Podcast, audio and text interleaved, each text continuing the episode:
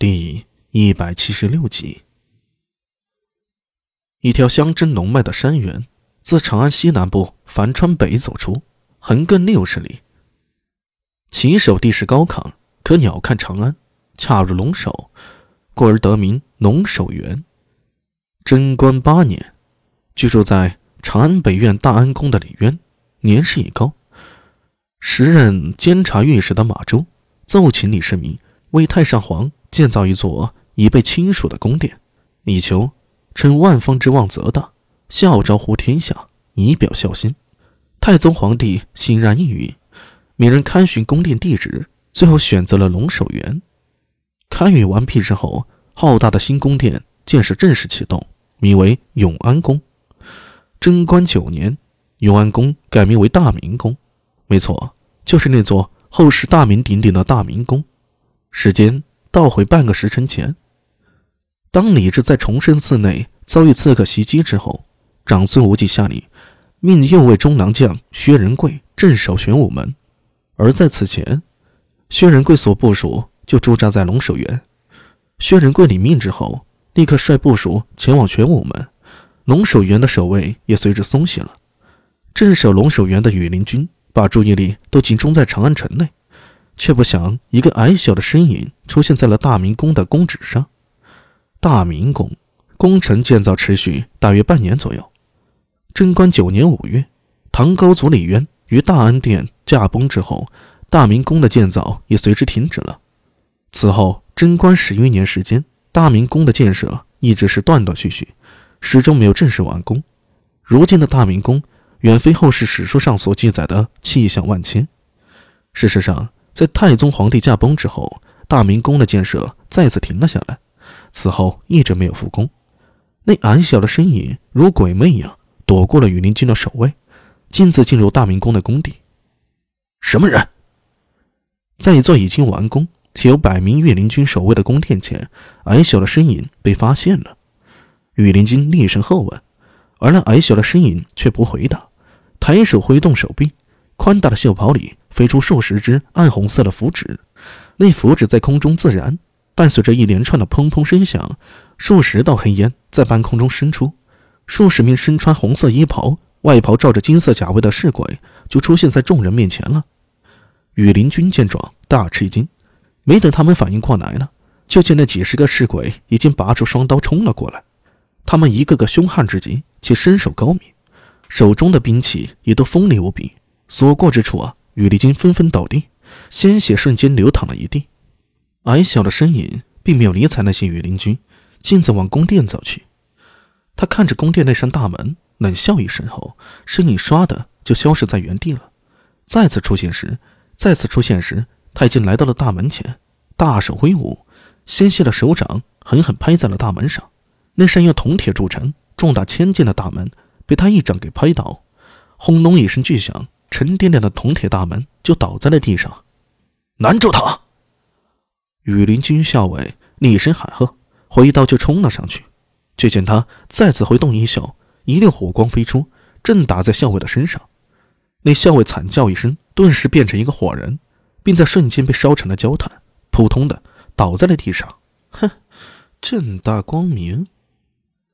他冷笑一声，闪身就没入宫殿。宫殿的面积不小，也没有什么摆设，只是在大殿正中央挂着一面八角铜镜，铜镜体积很大，半悬在空中，泛着一抹金色的光芒，隐约间有龙吟声回荡在大殿里。他手中出现一方印，印的形状恰似枕头，泛着玉色。他手托玉印，口诵六字真言，就见玉印顿时大放光芒。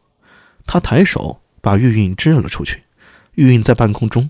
发出一阵阵如鬼哭狼嚎一样的声响，而后狠狠砸在了铜镜之上。只听“当”的一声，整个宫殿都在这巨响中颤抖个不停。他双手结印，口诵六字真言，玉印泛起黑色的氤氲，在鬼哭狼嚎声中高高飞起，而后再一次狠狠砸在铜镜上。这一次，那铜镜的表面出现了一道道细微的裂痕，龙吟声中充满了痛苦之气。紧跟着。就见玉影再次落下，铜镜也终于不堪忍受，哗啦一声碎裂，一道金光冲天而起，化作一股股无比气流，向四面八方涌动。他忍不住哈哈大笑起来：“哈哈哈哈！金龙脱困，关中必将重燃战火，我成功了！”陈硕真，你疯了吗？一个愤怒的声音从大殿外传来。就见一个中年男子，一身道袍从天而降。金龙出走，天下大乱。当今令祖和前朝宇文凯费尽心思才锁住金龙，而今你却要放他脱困，可知道会有多少人因你今日之举而丧命吗？陈硕真，不，或者说应该是明真，听了来人的话，却笑了。李淳风，苍生。与我何干呀？今日我放走了金龙，就是为了天下大乱。若天下不乱，我又怎么会有机会登上那九五之尊的宝座，换取长生不死呢？你当年家族被宇文凯所迫，不得已舍身相助，却换来了杨家无休止的追杀。家父避难太远，又帮助李渊起事，可结果呢？家父到头来。还是死于李世民之手，我自幼随兄长东躲西藏，颠沛流离，新家族留下秘籍，方使我知晓金龙之谜。今日我放走金龙，就是为了让他李家死无葬身之地。陈硕真哈哈大笑道：“ 李淳风，人言你前至五百年，后至五百年，有通天彻地之能，却不知今日之局，你又将……”如何挽回呢？当初李世民为谋取皇位，杀杀兄弟，手足相残，致使皇城之中诡异丛生。孙思邈为了讨好李世民，以移花接木之术铸八神镜以取代镇龙石，却不知那镇龙石一取出，就是为了今日之事埋下了祸根。呵呵，我今日放走金龙，他日必将金龙反哺。你是聪明人，何不助我一臂之力呢？